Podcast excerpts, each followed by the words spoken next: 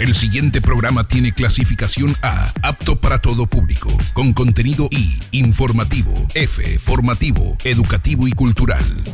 Contextos y textos. Te informa. En tiempos de emergencia sanitaria. Saludos amigos oyentes, UTC Radio te informa. Hasta este 12 de junio se registran en el país de manera oficial 44.440 casos de COVID, 644 de ellos en Cotopaxi y 3.720. Sin embargo, cifras extraoficiales difundidas por Diario El Universo dan cuenta de que los casos confirmados son 45.778 y que hay 3.828 fallecidos. En otro orden de la información, el Consejo Nacional Electoral definiría la próxima semana un ajuste al calendario electoral reportó para Contextos y Textos Fernando Salme. Y ahora, el detalle de la información más destacada registrada en el Ecuador.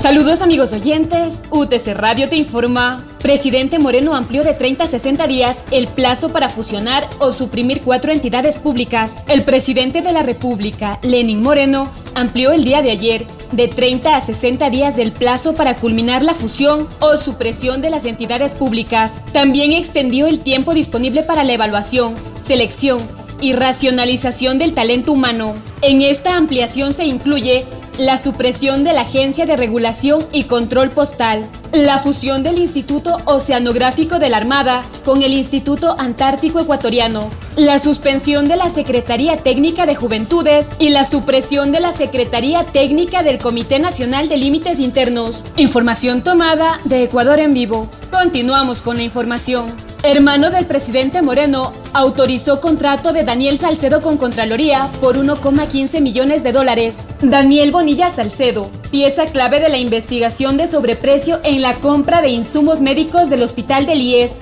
firmó un contrato de publicidad con la Contraloría del Estado por 1,15 millones de dólares el 26 de diciembre del 2017. En el documento, consta la sumilla de aprobación de Darwin Patricio Moreno Garcés, hermano del presidente de la República, como coordinador nacional administrativo y de servicio de la Contraloría. El contrato por Servicio de Productos Comunicacionales para la Difusión y Análisis de la Gestión de la Contraloría General del Estado fue adjudicado a la empresa HDC Producciones SA, de la cual su gerente y accionista mayoritario es Daniel Salcedo. Información que circuló con Pichincha Comunicaciones. Seguimos informando. Choferes de la Metrovía reclamaron por despidos en Guayaquil. Un grupo de conductores del sistema de transporte urbano Metrovía exhibió carteles en los exteriores del municipio de Guayaquil mientras demandaban ser escuchados por alguna autoridad institucional. Los manifestantes, mayoritariamente del consorcio Metroquil,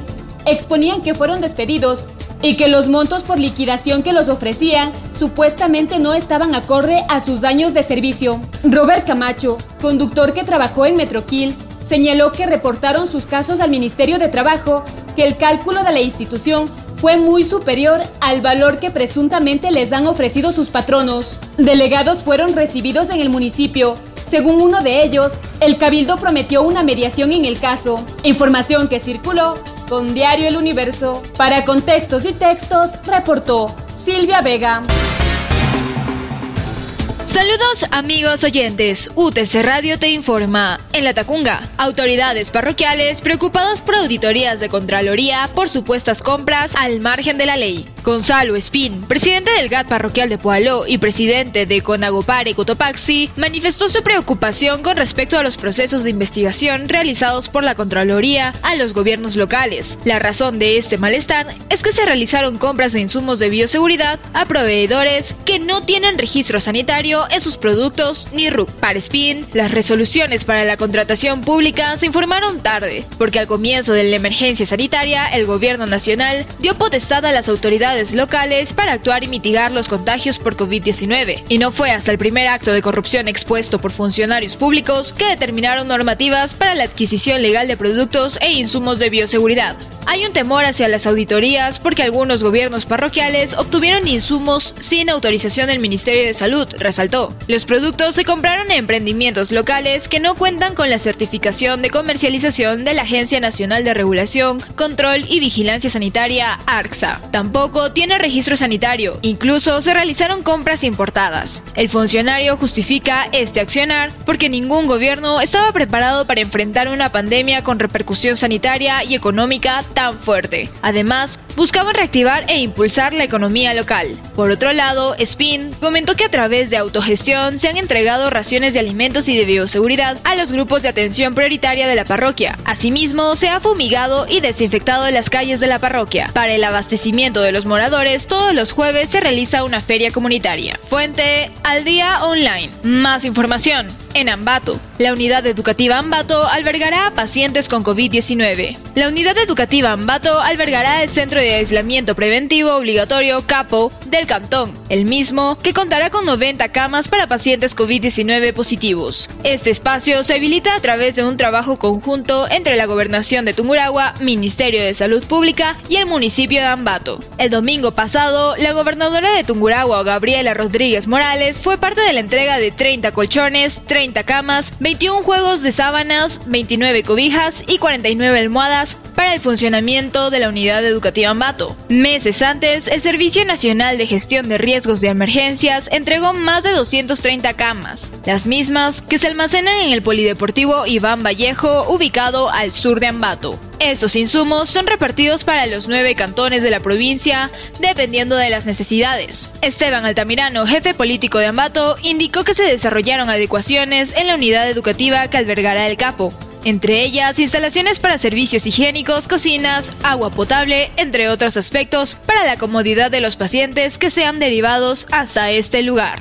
Fuente La Hora Tunguragua. Reportó para Contextos y Textos Alejandra Cela. Saludos amigos oyentes. UTC Radio informa. El jefe político del Cantón Pangua, Iván Garófalo, junto a la comisaria nacional y el teniente político de Moraspungo, realizaron un operativo de control en la feria que se efectúa en la parroquia de Moraspungo, donde verificaron precios y calidad de productos. Iván Garófalo indicó que a raíz de la emergencia sanitaria por el COVID-19, en el cantón cambiaron los días de feria. Normalmente el sábado se cumplía en Moraspungo y el domingo en el Corazón. Hoy se desarrollan los jueves en Moraspungo y el viernes en el Corazón. Mientras tanto, en el cantón Salcedo existen un laboratorio autorizado para que la ciudadanía se pueda hacer las tomas de muestras a domicilios para pruebas rápidas de COVID-19, manteniendo siempre todas las normas de bioseguridad. Así se dio a conocer la mañana de hoy a través de redes sociales. También se indicó que el precio de cada prueba es de 40 dólares. Son pruebas cuantitativas con registro sanitario de ARCSA y el laboratorio autorizado por la ACES. El día de hoy, viernes 12 de junio a las 15 horas, el COE cantonal mantendrá una sesión para analizar si Salcedo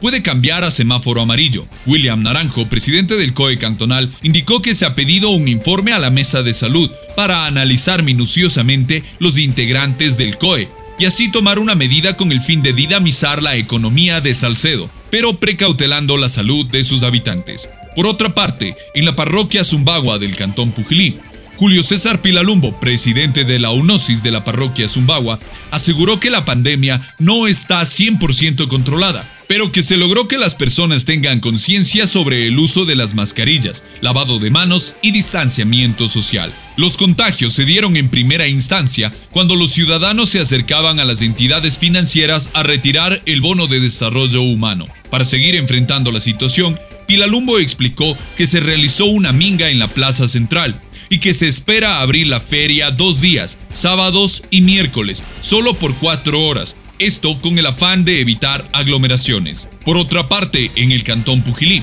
un colectivo ciudadano está organizando algunos eventos culturales vía online para celebrar las festividades del Corpus Christi. Se informó a medios de comunicación que se tiene previsto las vísperas solidarias del día de hoy, viernes 12 de junio, donde se recolectarán alimentos para personas en situación de vulnerabilidad. Y el día de mañana, sábado 13, se realizará una actividad en conmemoración de esta festividad. Todas estas acciones se realizarán en modalidad virtual por medio de redes sociales. Para finalizar, la Universidad Técnica de Cotopaxi invita a los profesionales a postularse en las maestrías de Electromecánica, Maestría en Desarrollo Local, Maestría en Lingüística aplicada al idioma inglés, Maestría en Administración de Empresas, Maestría en Sistemas de la Información, Maestría en Electricidad, mención Sistemas Eléctricos de Potencia y Maestría en Educación Básica. El proceso de inscripción está habilitado en nuestra página web www.utc.edu.es. Para más información, puedes comunicarte a través de nuestras redes sociales oficiales. Nos encuentras como Universidad Técnica de Cotopaxi en Facebook, Twitter e Instagram. Una vez más, de parte de todos quienes hacemos la Universidad Técnica de Cotopaxi, queremos transmitir un mensaje optimista y positivo en estos momentos tan difíciles. También hacemos un llamado a la unidad, a mantenernos fuertes ante la adversidad con una actitud positiva, ya que al final la vida vencerá. Para contextos y textos, reportó Marco Altamirano. La información del mundo. Lucía Valentín. El primer ministro italiano Giuseppe Conte declaró este viernes ante magistrados de la Fiscalía de la ciudad de Bérgamo, en el norte de Italia, como parte de la investigación sobre su gestión de la crisis del coronavirus. Se trata de establecer técnicamente quiénes serán los responsables de declarar las llamadas zonas rojas. Son zonas con más contagios y muertes durante el inicio de la epidemia, lo que enfrenta al gobierno central con las autoridades de la región de Lombardía en manos de la ultraderechista Liga. La guerra de Trump contra la Corte Penal Internacional CPI continúa. El presidente estadounidense ordena sanciones económicas y prohíbe el visado de funcionarios de la Corte que investiguen y procesen a militares estadounidenses, justo cuando el tribunal está investigando presuntos crímenes de guerra cometidos por soldados estadounidenses en Afganistán. Escuchamos al canciller estadounidense Mike Pompeo. No podemos quedarnos de brazos cruzados mientras nuestra gente se ve amenazada por un tribunal falso y no lo haremos. Y tengo un mensaje para nuestros aliados en el mundo. Su gente podría ser la próxima, especialmente aquellos de países de la OTAN que lucharon contra el terrorismo en Afganistán junto a nosotros. Precisamente en Afganistán, al menos cuatro personas murieron en un ataque contra una mezquita en Kabul, la segunda en menos de dos semanas en la capital. El imán oficiante y tres fieles fueron asesinados y otros ocho heridos, según las autoridades afganas. Este ataque no ha sido reivindicado todavía, pero el de hace diez días se lo atribuyó el grupo Estado Islámico. El grupo de aerolíneas Lufthansa quiere ofrecer a los pasajeros la posibilidad de hacerse el test de la COVID-19 antes de tomar un vuelo en los aeropuertos alemanes de Frankfurt y Múnich, según el semanario Der Spiegel, un test que llegaría a finales de junio o como muy tarde a principios de julio. Nuevo asesinato de un periodista en México, José Castillo, especializado en sucesos o crónica roja en el diario Prioridad Máxima en el estado de Sonora, fue encontrado cerca de su casa con heridas de arma blanca.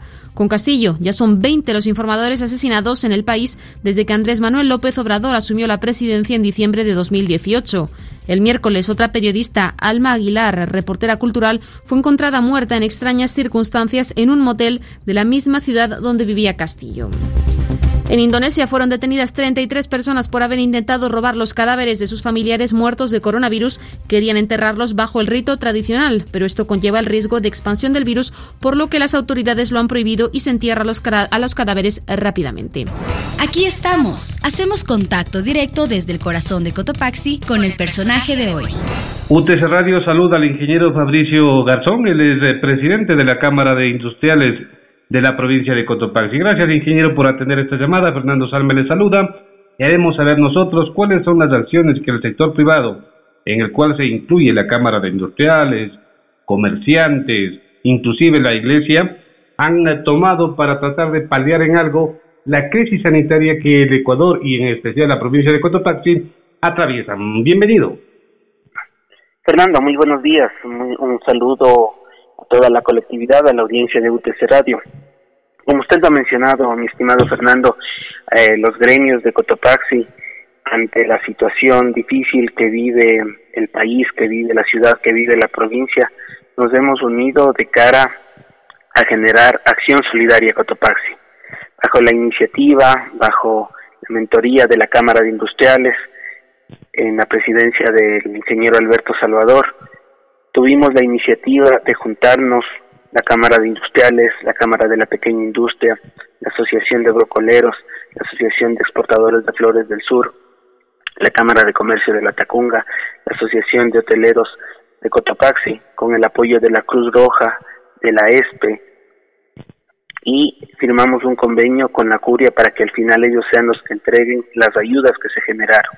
Acción Solidaria Cotopaxi recaudó aproximadamente 2.000 raciones alimenticias para familias de cuatro personas, raciones que durarán en promedio una semana, que llegaron a paliar en algo la difícil situación que en estos momentos estamos viviendo para esas familias pobres, para esas familias vulnerables.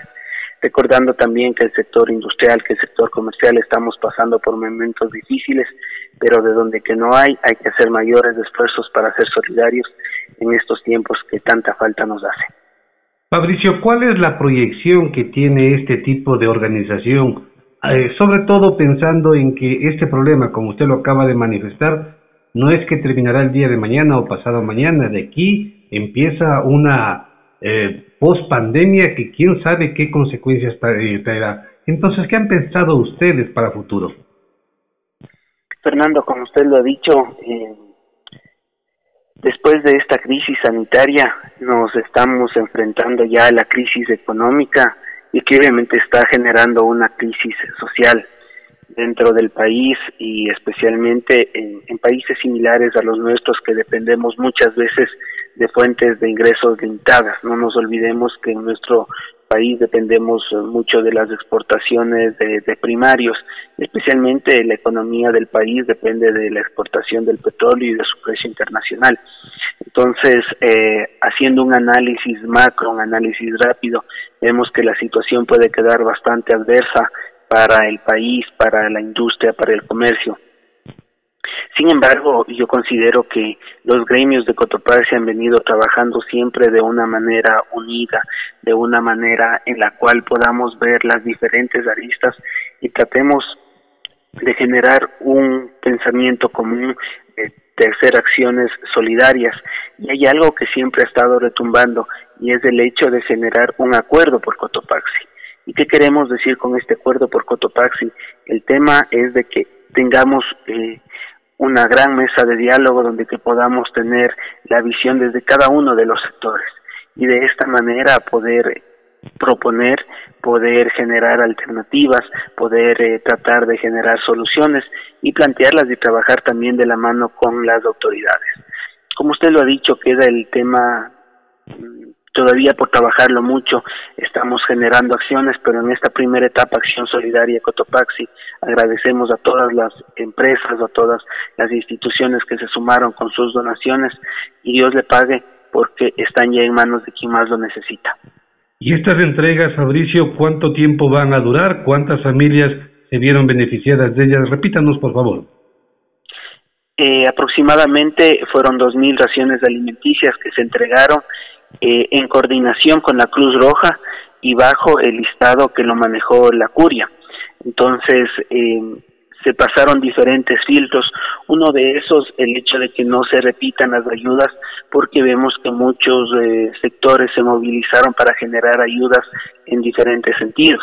Entonces, la, eh, la situación económica ya fue afectando, fue mermando y se pasaron ciertos eh, filtros, especialmente para que no se repitan las ayudas, para que desde territorio se pueda ver que las familias que van a recibir estas ayudas eran las que más necesitaban. Entonces, este catastro, si podemos decirlo, se cruzó con la curia que facilitó toda la información en una plataforma que tiene la ESPE y que tiene georreferenciado cada una de estas ayudas y la entrega se la realizó con miembros de la Cruz Roja.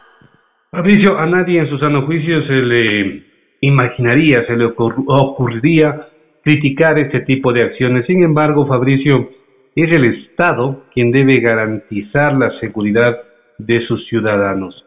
A lo mejor ustedes tuvieron que reaccionar porque vieron, porque detectaron que el Estado no ha dado la atención que la gente se merece y que la gente tiene derecho en esta época.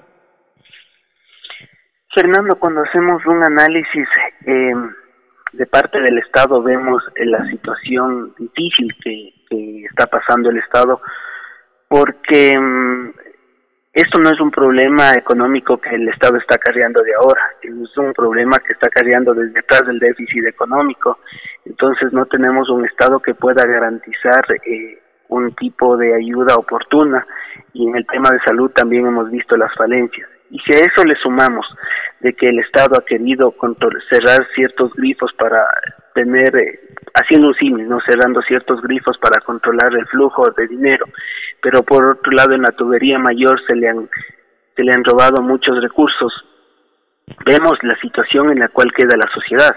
Entonces, eh, desde el sector privado no podemos quedarnos impávidos ante la situación y más allá de quedarnos en la parte de, la crítica, en la parte de, generar solo ese tipo de acciones, lo que hemos hecho es pasar a la acción y hemos generado estas, estas, em, esta actividad que yo la considero muy importante porque si bien es cierto, ahorita todos estamos con el bolsillo estrecho, pero estamos trabajando hombro a hombro, estamos trabajando de una manera solidaria, porque considero que esta tiene que ser también una de las enseñanzas que esta situación nos deja.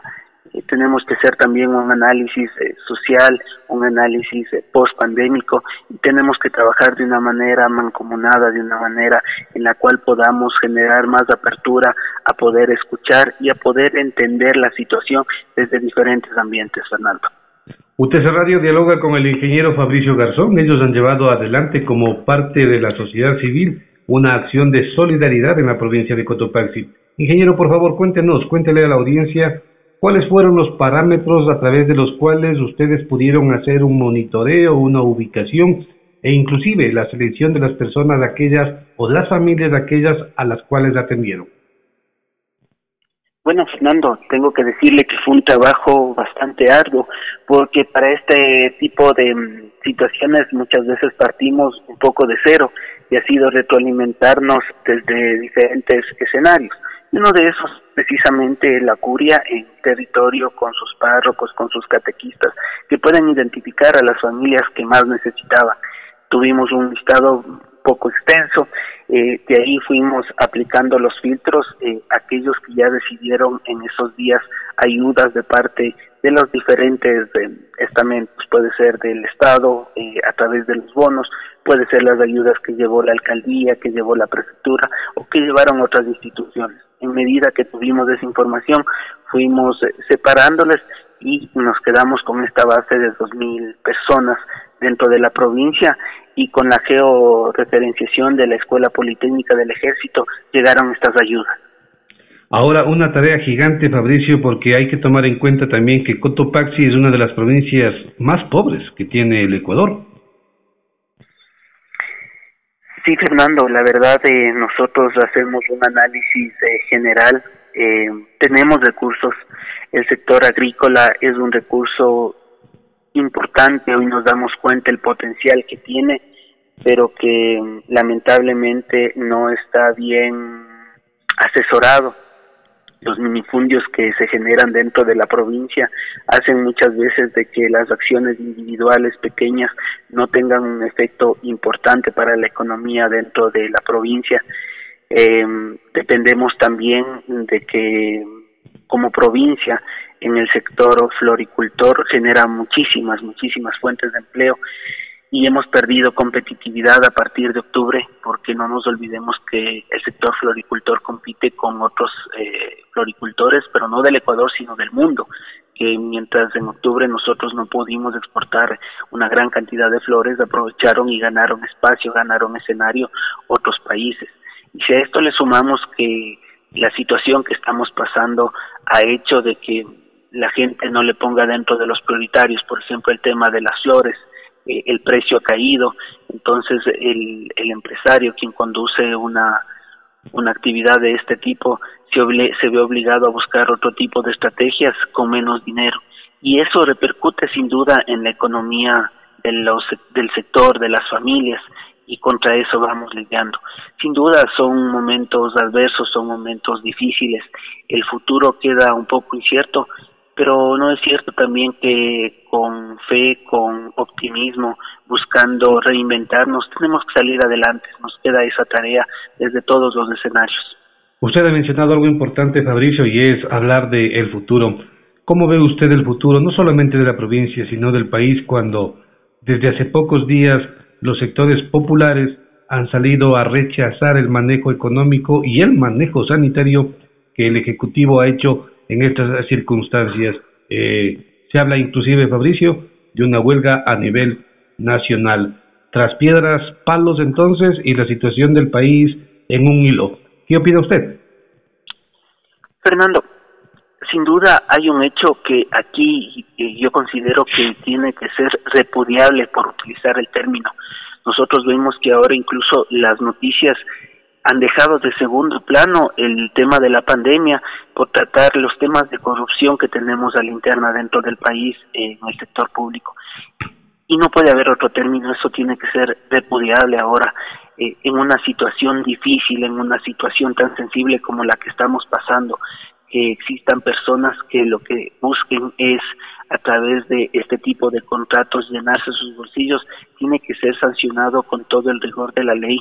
Yo considero que es oportuno y que dentro de esto también se ve cierta luz el trabajo que ha venido realizando la Fiscalía y a mí me parece un trabajo bastante bueno, pero que tiene que ser coordinado también con la parte de las autoridades, porque como usted ha dicho, la situación de la población en general depende muchas veces eh, de un hilo en, en, su estado anímico y ve que habiendo tan pocos recursos, que de esos pocos recursos se los malgasten, no podemos eh, no podemos eh, estar impávidos ante esa situación.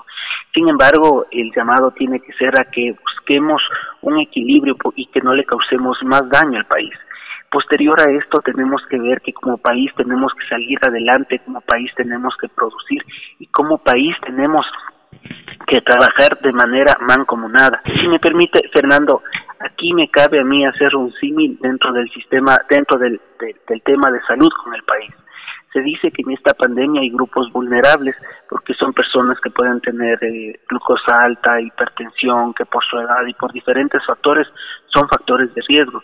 Si hacemos un mismo símil del país en Latinoamérica, diríamos que Ecuador está dentro del sector más vulnerable económicamente, porque viene de la última movilización de octubre, porque su crecimiento estaba estimado en negativo, porque eso tiene una economía dolarizada donde el limitante de flujo de económicos eh, de billetes eh, está normado, porque adicional a eso dependemos del petróleo y tenemos un paralelismo con relación al precio del petróleo, estamos en un grupo vulnerable.